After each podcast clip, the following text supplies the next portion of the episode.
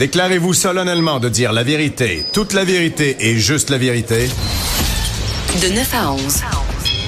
Avocat à la barre. Avec François-David Bernier.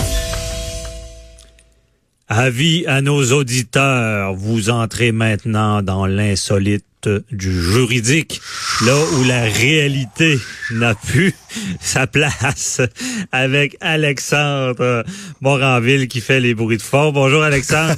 Salut, bonjour David. Je vole la job de Joanie en ce moment. Là. Je fais des, des, bruitages de fond. ça nous met dans l'ambiance de l'insolite euh, aujourd'hui. Tout à fait. Je pense que tu as des histoires euh, très croustillantes. Croustillantes, saisissantes. Et, Je pense qu'on parle de volaille, on parle, on, on, parle, on parle que l'amour est proche de la haine. Ça ressemble à ça. de beaucoup de choses, oui, là, tout à fait. C'est sûr que en commençant, j'ai pas le choix de le nommer. Là. Tout le monde en a parlé hier, mais je reviens là-dessus, là, du trafiquant de drogue qui a tenté de s'évader Oui. à Rio de Janeiro, là, Clovino da Silva, qui a pris, là, j'imagine que tu as vu euh, la vidéo, François David. De cet homme-là, Excusez, on n'a pas le choix de rire. Ah, bon, on a, Pardon, là. je veux dire, au moins il s'est fait attraper, donc plus, plus de peur que Il de s'est fait attraper, puis il est pas si, il est pas si vite non plus là. Non, mais quand même, en regardant la vidéo, moi j'ai été. Explique-nous, explique-nous. Qu'est-ce Ben, qui s'est passé? Ben, Clovino da Silva, là, lui, c'est un, prisonnier. Là, il, il a une peine de prison à vie sans possibilité de libération avant 73 ans pour euh, du trafic de drogue. Donc, un gros caïd des cartels là, au Brésil. Euh, il a reçu la visite de, de sa fille, puis il a tenté de prendre sa place à la sortie. Pour ça, là, il a mis il y a une perruque, paire de lunettes, des vêtements de sa fille. Mais le plus saisissant, c'est vraiment là, littéralement digne euh, des films de Mission Impossible. Il s'est mis un masque complet, le full face mask là, en silicone qui couvrait là, euh, son visage au complet. Puis il a tenté de sortir en plein centre d'un groupe de femmes qui quittaient là, les visites à la prison. Il y a des gardes qui l'ont trouvé nerveux et qui l'ont arrêté là, avant la sortie. Puis ils ont, ils ont- ils ont publié, là, ils ont eu l'idée que je trouve géniale de publier vraiment le, le vidéo où ils où ils l'ont arrêté, ils l'ont saisi, puis où ils le font se dévêtir de son costume. Puis littéralement, on passe d'une femme qui, oui, qui a une apparence un peu étrange avec le masque, mais vraiment là, un cahier de, la drogue, le tatoué, musclé en dessous. C'est vraiment saisissant, puis ça, ça fait réagir un peu toute la planète. Il y a même Boily qui est encore en studio qui est mort de rire. Ouais, c'est vraiment c'est marquant, c'est mais c'est un stratagème. Mais là lui, il a enfermé sa fille à sa place. Oui, c'est ça, mais sa, sa fille a pris sa place. Je sais pas s'il imaginait qu'il allait être clément puis libérer sa fille après. Je sais pas comment ça fonctionne. Ouais. là. Je Euh, pense que c'est une prison, ben pas je pense, c'est une prison pour hommes. Ben, Je c'est pense ce que je me c'est- ce que je me dis mais le- littéralement c'est c'est vous messieurs les avocats là moi je sais pas qu'est-ce qu'on fait quand on trouve une- la mauvaise personne la fille d'un d'un détenu qui est dans dans cellule est-ce qu'on la Ben, laisse là à sa place? évidemment, elle aurait été accusée de quelque chose. là, je veux dire, je pense que Complicité, euh, complicité, aider, euh, une complicité, aider un détenu à s'évader. Disons Ouais. que je, je trouverais des accusations pour l'accuser. C'est sûr. En, en- en plus, j'imagine qu'elle a fait faire ce beau costume-là. euh, Ouais, je- c'est Mais là, sûr. je pense qu'ils ont enlevé les lunettes puis ils ont fait. Il n'y avait pas d'yeux. Puis Ben, y c'est ça, il avait, il y non, avait- non, non, disons qu'il y avait anguille sous roche, puis que je le comprends d'avoir, il avait l'air nerveux là, parce que vraiment là, en dessous du masque, c'est pas un homme très, au trait très féminin, là, très subtil. C'est vraiment un, comme je dis, un caïd. J'invite tout le monde à aller voir la vidéo. C'est partout sur les réseaux sociaux.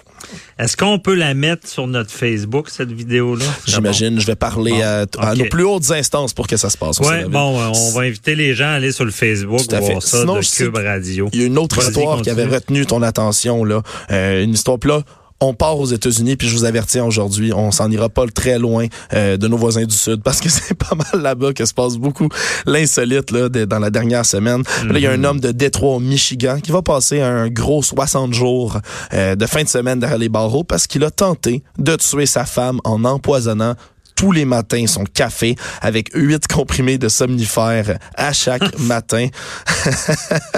Hey, Ouais, mais c'est littéralement ça. Là. Après, il a reçu une peine là, complètement là, de 5 ans de prison au final là, avec sursis parce qu'il a fini par plaider coupable d'empoisonnement de boisson. Je savais même pas que c'était une accusation. Euh, Ah, ouais. Pour avoir tenté d'empoisonner là, sa femme avec qui il était marié depuis 23 ans. Elle dit que c'était pour toucher là, son assurance vie qui faisait ça. Alors, euh, mon Dieu, c'est quand même Puis dans l'article, ce qui me manque, c'est elle, elle, il y, a- il y a comme un témoignage. Elle dit, je comprends pas, a trois enfants, euh, ça fait euh, combien de temps qu'ils sont ensemble? Ça faisait là, littéralement là, 23 ans qu'ils sont mariés. mais- 23 mais, ans. elle- elle avait demandé le divorce. Alors, c'est ce qui a dû là, déjà Ah, euh, déclencher bon. la, la, la, la vengeance. euh, la vengeance Ok, de elle ce avait mi-frère. demandé le divorce. Ouais, alors c'est c'est pour ça que avant qu'il divorce, euh, le mari voulait toucher là, vraisemblablement l'assurance vie, mais il a pas choisi là, le cyanure ou le curare, il a vraiment mis des comprimés. Mais il voulait que ça soit plus subtil. euh, Ouais. il- ça me surprend qu'il n'y ait pas eu plus de prison. Mais, non, mais euh, cinq ans, est-ce que c'est une tentative de meurtre à ce moment-là? Ah, c'est autres- une tentative de meurtre. C'est certain que moi, je trouve ça très grave. Ça avait fonctionné, là, puis en plus, il essayait que ça paraît. Il voulait qu'elle s'endorme pour de bon. Euh, mais à quelque part, ben, des fois, ça me fait rire parce que je me dis, la haine est proche de l'amour. Des fois, la ligne entre la haine puis l'amour, là, est, est- est proche parce que j'ai tellement vu des dossiers familiales où est-ce que les gens se sont aimés, mais lorsqu'ils se séparent, mais ils saillissent, puis pas à moitié. Mais là, on est dans l'extrême de nos amis américains, euh, lorsque quelqu'un haït tellement sa femme qu'il il veut la, la tuer. Et on comprend mieux, ben c'est sûr, s'il y a un, un motif euh, euh, de, de, de, de toucher des assurances, ben là, c'est plus grave. D'après toi, euh, Alexandre, je teste tes connaissances. Est-ce que c'est un meurtre premier degré ou deuxième degré si ça avait fonctionné? Je pas, ben, ben, moi, j'irais avec, ben, j'irais avec premier parce que c'est prémédité, là. C'est super, Carrément. prémédité, là. C'est un gros plan, là. C'est un complot, là, littéralement, là. Non, C'est ça, puis prémédité, puis j'en profite pour éduquer nos auditeurs. Euh, un meurtre premier degré, là, on dit prémédité, mais c'est faux ce qu'on dit. C'est pas un meurtre prémédité. Tu peux avoir un deuxième degré, il peut y avoir de la préméditation. Mais un premier degré, on dit que c'est prémédité et de propos délibérés. Ce qui veut dire propos délibérés, c'est peser le pour puis le contre. C'est dire ouais, si j'attue, ben j'ai de l'assurance, je paye mes dettes, puis si j'attue pas, ben il m'arrive telle affaire. C'est ça un peu un premier degré. Donc c'est un premier degré.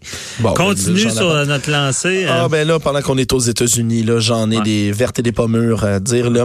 On commence avec l'Alabama, où les autorités de l'Alabama ont attrapé, là, attention, un bandit de papier de toilette. Oui, oui, un homme qui a été accusé de voler des douzaines et des douzaines de, de rouleaux de papier de toilette, là, avec lesquels il a fait des centaines de dollars, lui, qui utilisait Ah. tout ça là, depuis le mois de mars. Euh, il y a un détective là, qui était sur sa piste, là, le détective Ben Short, qui chassait cet homme-là, un homme qui s'appelle Ira Glover, de 50 ans, qui, lui, dans le centre d'achat auquel il passait, il ne cessait de voler tous les rouleaux de papier de toilette sur lesquels il tombait. Et avec ça, lui, qui était sur, qui était là dans sa, sa, sa jobine, euh, mon Dieu, sa, sa, sa jobine, c'était un euh, concierge. Il utilisait ce papier de toilette-là pour aller remplir sa, sa, ses stocks de concierge. Alors, il a même eu le droit, là, lorsqu'ils ont essayé de l'arrêter, après l'avoir attrapé sur les vidéos de surveillance, euh, il, y a, il y a même eu une chasse à l'homme qui a encouru. Là. Fait que maintenant, il est accusé euh, non seulement de vol, mais également de délit de fuite puis de comportement là, dangereux parce qu'il aurait mis en danger la vie euh, des policiers qui le poursuivaient dans ce cas-là. Ah, ouais. Alors, ce dangereux bandit, oserais-je ajouter. Aïe, aïe. Euh, et maintenant... Il faisait tout ça pour alimenter son stock de papier de toilette. Ouais, qu'il utilisait Parce qu'il est est concierge. Il est concierge. Ça lui coûtait moins cher euh, de papier de toilette Ah. pour sa business de concierge. Mais quand même, là, des centaines de dollars de papier de toilette. Là, on ne rit plus. Aïe, aïe. OK, il y a toutes sortes de motifs. Hein? Oh, ben oui, tout à fait, tout à fait. Sinon, là, je me déplace du côté de l'Ohio, où il y, a, a quand même beaucoup de choses qui se sont passées là, dans la dernière semaine. Il y a un homme qui est accusé, lui aussi, de vol, mais pas de papier de toilette cette fois-ci. Il a volé un bulldozer, là, vraiment, là, littéralement, le gros tracteur, et il est rentré avec le bulldozer volé dans le Porsche de la maison de son voisin, alors qu'il s'est alors qu'il s'est chicané avec ce voisin-là. Euh, évidemment, là, il est accusé maintenant euh, de vol puis de, de, de dommages criminels. Là. alors, il est allé, là, il- on raconte là, qu'il serait parti là, à la course chercher dans un, un site là, de construction euh, près de chez lui euh, un bulldozer, que les clés euh, auraient été dedans, qu'il l'aurait volé, donc, puis serait rentré là, euh, directement dans la maison de son voisin. Et ensuite, il s'est même enfui en bulldozer. La, pol- les policiers ont retrouvé le bulldozer euh, abandonné plus loin, mais il a quand même été là. Là, il a Porsche. là, Ah, ça je oui, le, le, le Porsche, en fait. Pas Le Porsche. Porsche. Plutôt le, Ah. Porsche, le, le, le perron, le balcon. Le perron, on pensait qu'il y avait une belle Porsche dans le cours, puis il avait, il avait roulé dessus. Je pense que ça aurait coûté encore plus cher, la Porsche, mais non, il a, il a- il a dévasté le perron de son voisin avec son Oh, OK, bulldozer. le Porsche, je comprends. Chance qu'il n'y avait, pas- il y avait pas personne dessus, le Porsche, Non, parce que là, ça aurait été d'autres genres d'accusations. Ouais, définitivement, mais bon, c'est un, un crime. Hey, euh, un- bon, la- quand je dis que la haine, ben, les, les chicanes de voisins, on pourrait en parler. Là, Ça, Ça, c'est. J'imagine que tu, vous avez dû. J'imagine vous avez dû, vous autres, les gars en studio à Québec, là, en voir euh, plus d'un le cas de voisins?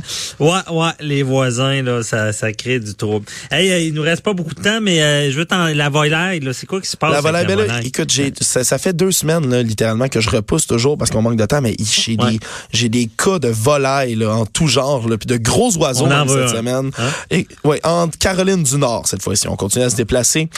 Les policiers sont, ont lancé une chasse, pas une chasse à l'homme, une chasse à l'émeu. Vous savez, cet énorme oiseau qui ressemble à une autruche? Cousine de. Mais il y a un émeu qui est, ça fait là même près de cinq semaines que les policiers courent après l'émeu. Personne ne sait d'où il est sorti, mais les policiers là, la semaine dernière ont décidé de mettre là des affiches là recherchées là, wanted en grosses lettres rouges avec, oui vous l'aurez deviné, le mugshot qu'on dit en anglais là, ah. la photo de visage de criminel de l'émeu en question. Alors maintenant là, tout le monde court après. Les policiers n'ont aucune idée d'où vient cet oiseau et même dans le même cas, là, on est dans la même catégorie que si on parlait là, des deux euh, des deux évadés qu'on chasse en Alberta parce que les policiers ont dit de ne pas approcher l'oiseau, il serait dangereux et à la place appeler les services animaliers qui vont venir s'en occuper. Je tiens à mentionner en même temps que dans le cas le Orange County d'où ils sont en ce moment-là, c'est légal de posséder un émeu puis que même beaucoup de gens qui en ont sur leur ferme. Aïe, aïe. OK, donc là, un émeu criminel. Soyez ah, prudents si vous le voyez euh, au Québec. Euh, vous appellerez euh, la police en question. Bon, merci beaucoup. très intéressant. Ça fait plaisir, François David. insolite du juridique avec Alexandre Moranville. On se reparle d'ailleurs la semaine prochaine. Bonne recherche de cas insolites. donc, ben, bonne journée. Bye-bye. Hey, restez là. On, parle de, de, du Pro-Am qui va être au centre Vidéotron avec Alain Rioux, qui est le On vous explique c'est quoi. À tout de suite.